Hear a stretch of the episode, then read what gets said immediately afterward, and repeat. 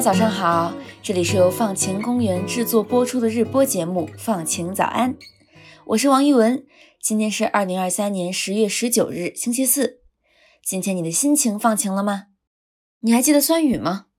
这个环境问题在二十一世纪初经常被提起，但最近却好像渐渐被我们淡忘了。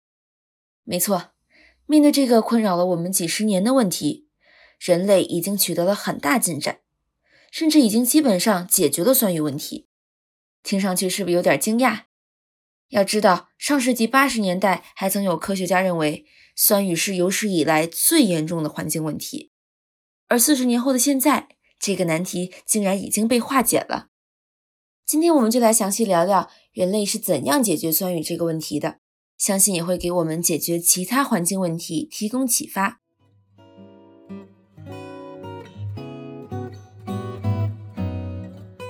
要想知道酸雨的解决方法，先要弄清楚它是怎么来的。你可能还记得教科书上对酸雨的解释：工业革命以来，人类大量燃烧煤炭，燃烧产生的二氧化硫被排放到空气里，二氧化硫又会与氧气和水发生反应，形成硫酸，进一步就形成了酸雨。酸雨最早被人们发现是在19世纪中期的英国。当时人们注意到一些河流和湖泊的 pH 值变低了，也就是酸性增强了，植被也遭到了腐蚀。大家经过研究才发现，原来天上的雨水是这一系列问题的根源。酸雨有很多影响，但最明显的是对古建筑或者雕塑的破坏。或许你还记得乐山大佛流泪事件，由于酸雨的侵蚀，大佛的双眼下面出现了好几道深色的印记。看起来就像大佛在流泪一样。酸雨和空气里的二氧化硫，甚至还改变了美国自由女神像的颜色。要知道呀，自由女神像最开始并不是我们现在看到的颜色。一八八六年，它刚刚建造完成时，其实是棕铜色。但是呢，雕像表面的铜和二氧化硫不断发生化学反应，久而久之，女神像就变成了我们现在看到的蓝绿色。除此之外，酸雨还会影响植被和水体。因为它可以溶解树叶表面的蜡，破坏树木的光合作用，并且让树木的叶子脱落，还会腐蚀树皮，降低树木抵抗病虫害的能力。酸雨还会导致湖水变酸，湖里的各种生态也会遭到破坏。酸雨还有一种影响，这种影响虽然不明显，却是最严重的，那就是对土壤的影响。酸雨渗透进土壤之后呀，土壤也会变成酸性。这会影响到植物的生长，甚至会导致重金属流出进入食物链，对动植物和人体都会造成伤害。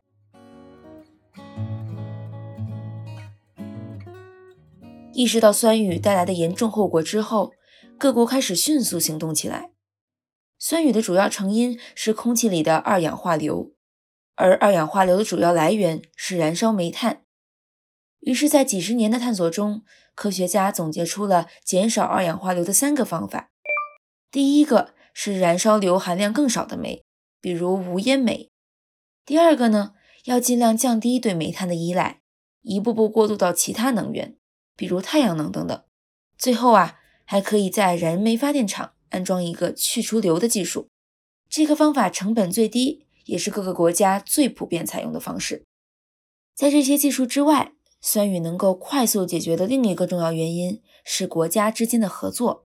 在欧洲呀，波兰、法国、比利时等国家成立了百分之三十俱乐部，意思是到一九九三年，每个国家都要把他们的二氧化硫排放量减少百分之三十。各个国家开始严格限制发电厂的排放，同时要求他们安装过滤技术。在这样的行动力下，欧洲国家实现了目标：一九八七年到一九九三年。欧洲的二氧化硫排放量下降了百分之三十九，到二零二一年更是下降了百分之八十四。在大西洋彼岸的北美洲，由于地理位置紧密相连，美国和加拿大也进行了合作。一九九一年，这两个国家签订了《美国加拿大空气质量协定》，并且成立了空气质量委员会，每两年向公众报告一次进展。到二零二一年，美国的二氧化硫排放量下降了百分之九十以上。在欧洲和北美，酸雨基本上已经成为了历史。但发展中国家呢？根据环境库兹涅茨曲线的规律，一个国家刚开始工业化的时候，污染会越来越严重，但收入增长到一定程度之后，污染程度就会达到峰值，并且开始下降。印度、南非、印尼这些新兴经济大国就正在走向这样的转折点。过去啊，人们还没有意识到酸雨的严重性，直到科学家经过长时间的观察和研究，各个国家才开始重视这个问题。现在呀，人们已经意识到了这个问题，并且也有了更加经济实惠的解决方法。发展中国家就可以跳过这个摸石头过河的过程，直接采用已经有的技术和经验来治理酸雨。这就使得发展中国家无需再走老路，而是可以更加迅速地实现环境友好的经济增长。中国在这方面的进展就是一个很好的例子。中国的酸雨污染治理速度非常快，短短十多年就取得了很大进展。二零零二年以来。中国政府的政策严格限制了发电厂的二氧化硫排放量，这就逼着电厂安装了脱硫装置。在政策推动、技术进步和公众压力的共同作用下，中国的二氧化硫排放量已经下降了三分之二。酸雨问题的成功治理，说明那些我们乍一看起来非常复杂的全球性环境问题，如果能够成为各国的优先事项，并且有较低成本的解决方案，其实是可以被有效解决的。加拿大科学家 John Small 就说：“酸雨问题的攻克可以说是一个成功案例，证明了各个国家可以超越分歧，团结起来解决全球问题。当然啦，这个过程也不是一帆风顺的，像今天的气候变化问题依然被人质疑一样，当时也有人质疑酸雨的真实性。酸雨问题的解决更是遭到了化石燃料业的百般阻挠。”但是莫教授认为，酸雨问题的讨论为我们应对更复杂的气候问题起到了练习的作用。他说，科学家要向政府和公众更加有效地传达研究结果，才有可能避免整个社会被特殊利益集团绑架。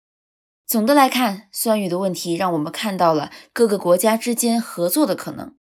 如果国际社会可以像治理酸雨污染那样达成共识，技术互通。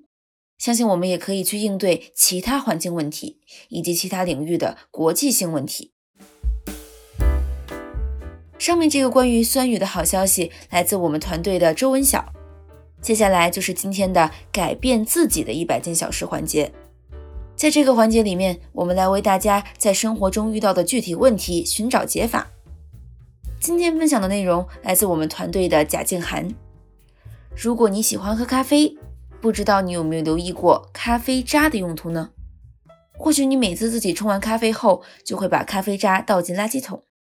但其实啊，咖啡渣不仅可以用在花园里给土壤施肥，还可以用在衣柜、厨房里，甚至日常洗浴中，可谓是好处多多。如果你也考虑过把每天的咖啡渣利用起来，那么以下这几条创意咖啡渣利用法或许可以帮到你。第一个用法是用咖啡渣清洗厨具。咖啡渣具有摩擦力，可以帮助清除厨具表面难以清洁的机构。它们抗菌和抗病毒的特性，还可以帮助厨具消毒。如果你不喜欢用化学品清洁，用过的咖啡渣也许值得一试。或者啊，如果你养了小猫小狗，那么可以试试用咖啡渣为它们除跳蚤。只需在给宠物洗澡后，将咖啡渣涂抹在它们的皮毛上。然后冲洗干净，让宠物像往常一样晾干就好啦。有人说这样做还能让宠物的皮毛更加光滑亮泽，但目前还没有研究证明这种说法。你也可以试试。最后啊，你还可以试试用咖啡渣代替嫩肉剂或者淀粉来处理肉类。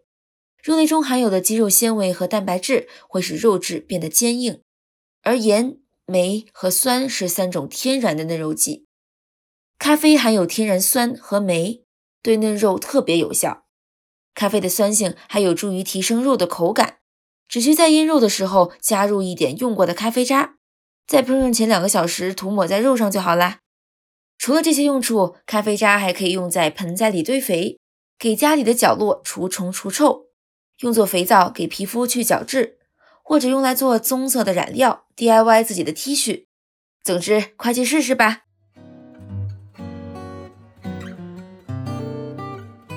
好啦，到这里，本期放晴早安就要结束啦。希望你喜欢世界各国逐步解决酸雨问题的好消息。还有关于将咖啡渣变废为宝的小建议。期待大家在小宇宙留言互动，也可以在苹果播客给我们五星好评。我们会在每周五选择分享和回应大家的一些评论呢。本期放晴早安的主播是我王一文，撰写文稿的是周文晓和贾静涵，文稿编辑是方可成。后期剪辑是曹瑞清，运营发布是贾静涵。放晴早安的前两季节目是和看理想共同制作播出的，我们的片头和封面都是由看理想制作的，再次表示感谢。同时也要感谢生动活泼的学涛和梦一为我们第三季节目提供指导。放晴早安第三季由香港中文大学社会科学学院的社会科学与创新实践辅修项目支持。感谢收听，祝你拥有放晴的一天，我们下期再见。